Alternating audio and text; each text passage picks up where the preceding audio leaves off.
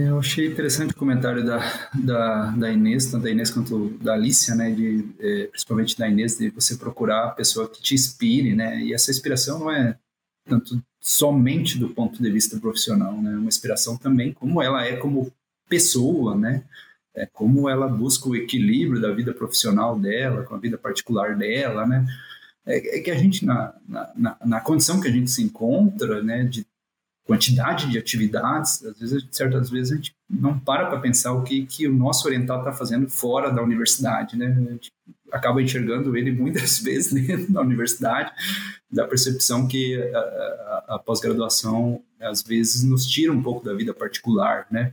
Mas isso é uma eu acho que é um, ao meu entendimento, é uma característica do orientador, né? Ele tem que saber que tem que ter esse equilíbrio de vida pessoal com vida profissional, né?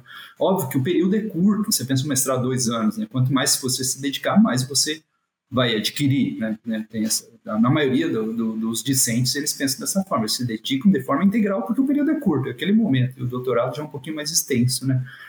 Mas tem muitas coisas que na vida passam que talvez você não consiga mais recuperar, né? Então tem que ter essa, esse pensamento.